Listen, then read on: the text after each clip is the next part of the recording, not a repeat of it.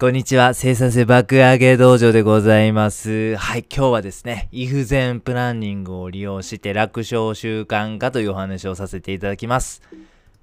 はい、結論でございます。はい、習慣化の強い味方、イフゼンプランニングを利用して習慣化を確定しようということでございます。はい、イフゼンプランニング、えー皆様、えー聞いたことございますか？はい、これね、めちゃめちゃシンプルなこの習慣化のテクニックなんです。えー、〇〇したらバツバツする、これだけでございます。はい、例えばですけども、風呂から出たら歯を磨くとか、朝起きたらカーテンを開けるとか、6時になったら勉強するとか、日記を書き終わったら散歩に出かけるなど、〇〇したバツバツするということ、これがですね、イフゼンプランニングというテクニックなんです。はい。めちゃめちゃシンプルやと思うんですけども、すごい効果がございます。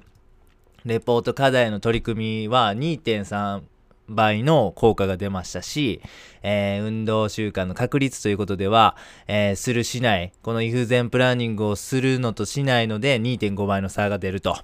えーそれくらいすごい、えーことでございます。目標達成の確率と生産性が平均で200から300%も向上することが200件を超える研究で明らかになってるんです。はい、もうこれはですね、もうやらないと損でございます。めちゃめちゃ効果あるんです。はい。で、こんなことに使えるということで、もし皆様にね、えー目標に合致するんであれば、ぜひね、このイフゼンプランニング考えてみてください。資格勉強を習慣化して合格したいぞとか、ジムに通う習慣を今年こそ身につけたいぞとかね。はい。いや、夜食にラーメン食べるのやめたいなと、そういうふうなことでも効果ございますし、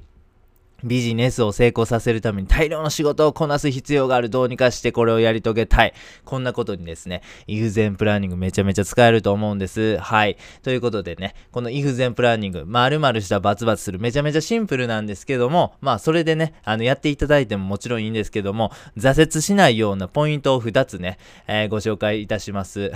はい。えーまず1つ目が、詳細に決めておくということでございます。イフゼンプランニング、もうご紹介した通り、めちゃめちゃシンプルプルなことでございます。でもなんでこんなことが効果あんねんと、えー申しますと、これね、人間の脳の仕組みと非常に合致してるんですね。はい。〇〇したらバツバツするという風にですね、人間の脳の仕組みとしてできてるんです。自然な流れなんです。だから効果があるんです。脳は考えたくないっていう風に思ってるんです。サボりたいと思ってます、脳は。なぜかというと、それが生存本能だからですね。消費カロリーを抑えたいんです。今現代っていうのは飽食の時代なので、なかなかね、消費カロリーを抑える必要はないかもしれませんが、僕たちが昔、えっ、とね、まだ農耕民族というかね、農耕狩猟採集の時代で農耕とかね、まだそういうのが発達してなかった時代っていうのは、いつ飢餓に襲われる可能性があるかっていうことに常に怯えるように生きている時代というのがあったわけでございます。そんな時にですね、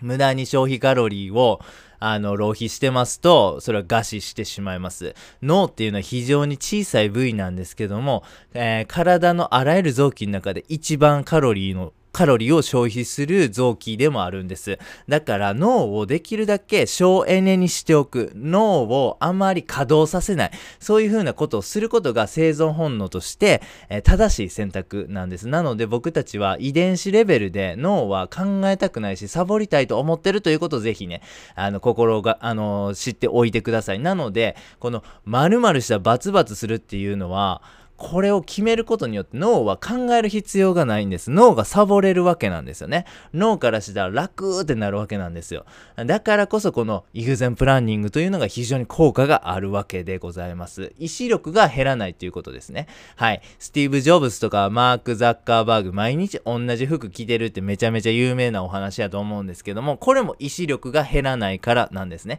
意志力っていうのは選択したりとか考えるときに減ってしまうんです。例えば朝服を選ぶ。今日はな、どうしようかな、プレゼンあるからちょっと一丁羅で行こうかいなとかね。あの、今日はちょっとデートやからちょっとカラフルな服着ようかいなとかね。そういうことを考えると、この意志力っていうのが減ってしまうんです。意志力っていうのは、例えるなら RPG のヒットポイント、HP みたいな感じですかね。あのーこう1日の上限っていうの決まってて、で、それがもう使えば使うほど減っていくということですね。この意志力っていうのは本当に重要な決定に使いたいわけです。例えばビジネスのアイデアを考えるとか、何か判断を下すとか、そういうふうに重要なことにこの意志力っていうのを使いたいから、できるだけ取っておきたいわけなんですよ。服を選ぶなんて些細なイベント、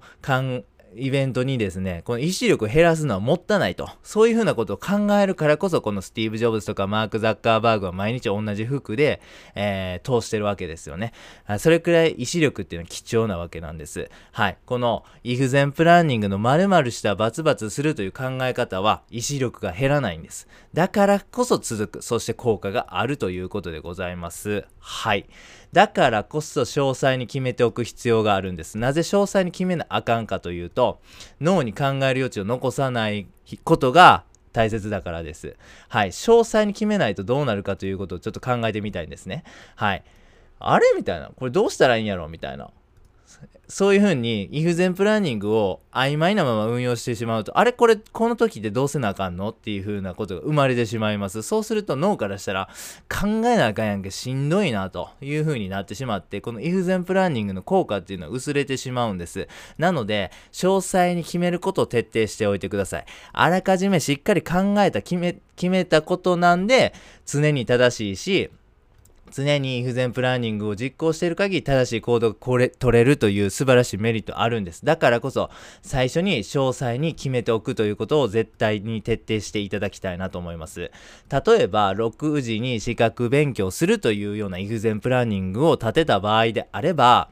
えー、6時になったら絶対に勉強部屋の椅子に座るとか、トイレに行かないでいいようにあらかじめ用を足しておくであるとか、コーヒーを用意しておく。ホワイトノイズを聞くためにイヤホンを用意しておく。スマホを触らないために別の部屋にあらかじめ置いておく。みたいな感じでですね、この if 全プランニングをやるぞと決めたタイミングで、それをするためにはどうしたらいいかということ、そして日々運用する中でどんなことがちょっと迷ってしまったり判断せなあかんかなということをあらかじめ考えておくんですね。そしてその時の対処法というのをもう決めておくんです。はい。そうすることによって、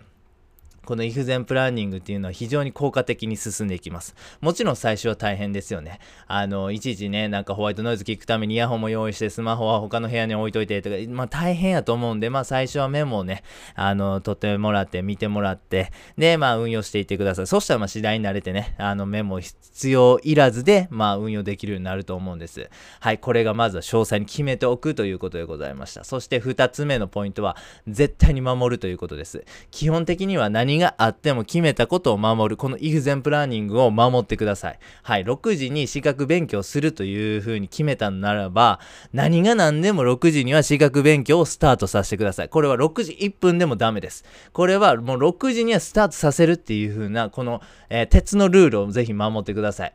友達からね、誘いがあったみたいなね、中島がもしかしたら野球誘ってくるかもしれないです。もしかしたらガキの使いが始まってしまうかもしれない。千鳥が家の前でなんとロケしてると、これはちょっと行きたいぞっていうね、いろんなアクシデントとかイベントとかあると思うんですけども、もうこれ無視してイフゼンプランニング実行してください。これが大切なんです。ポイントを守ってイフゼンプランニングを実行する。ポイントね、この2つご紹介しました。詳細に決めるということと、絶対に守る。このポイントを守ってですね、ぜひ、イフゼンプランニングを確定してください。そしたら、きっとあなたは、めちゃめちゃ目標に対してつ、あの、効果がね、あの、出てる人になってますんでね、ぜひやってみてください。では、最後にやってみようのコーナーでございます。はい、習慣化達成の見方、イフゼンプランニング。これ、バツ、〇〇したバツバツするというめちゃめちゃシンプルなやり方でございます。ポイントは、詳細に決めておくことと、絶対に守るるということでございます。ございます。もう僕はですけども、習慣化さえ達成してしまえば、もう目標を達成する、目標を成し遂げる、成功するっていうのはもうね、あの、確定したなっていうふうに思うんです。もう時間の問題で絶対それは達成できると思うんです。例えば、なんかね、志望校に受かりたいとあ思った受験生がいたとしますよね。そして志望校に必要な偏差値とかね、学力みたいなものをと今の学力を比較する。そして受験までの期日を考えると、まあ大体勉強のペースっていうのを逆算できるわけなんですよね。今のペースで、えっ、ー、と、受験までやりきればきっと、えー、学力的に、え合格できるっていうのは大体わかるわけなんですよね。つまりそうなってしまえば、あとはコツコツしっかり習慣化を作って、その必要な勉強量をこなしていく。それできっと合格できると思うんです。つまり習慣化っていうことがさえできれば、きっとね、これ目標とかって達成できると思うんです。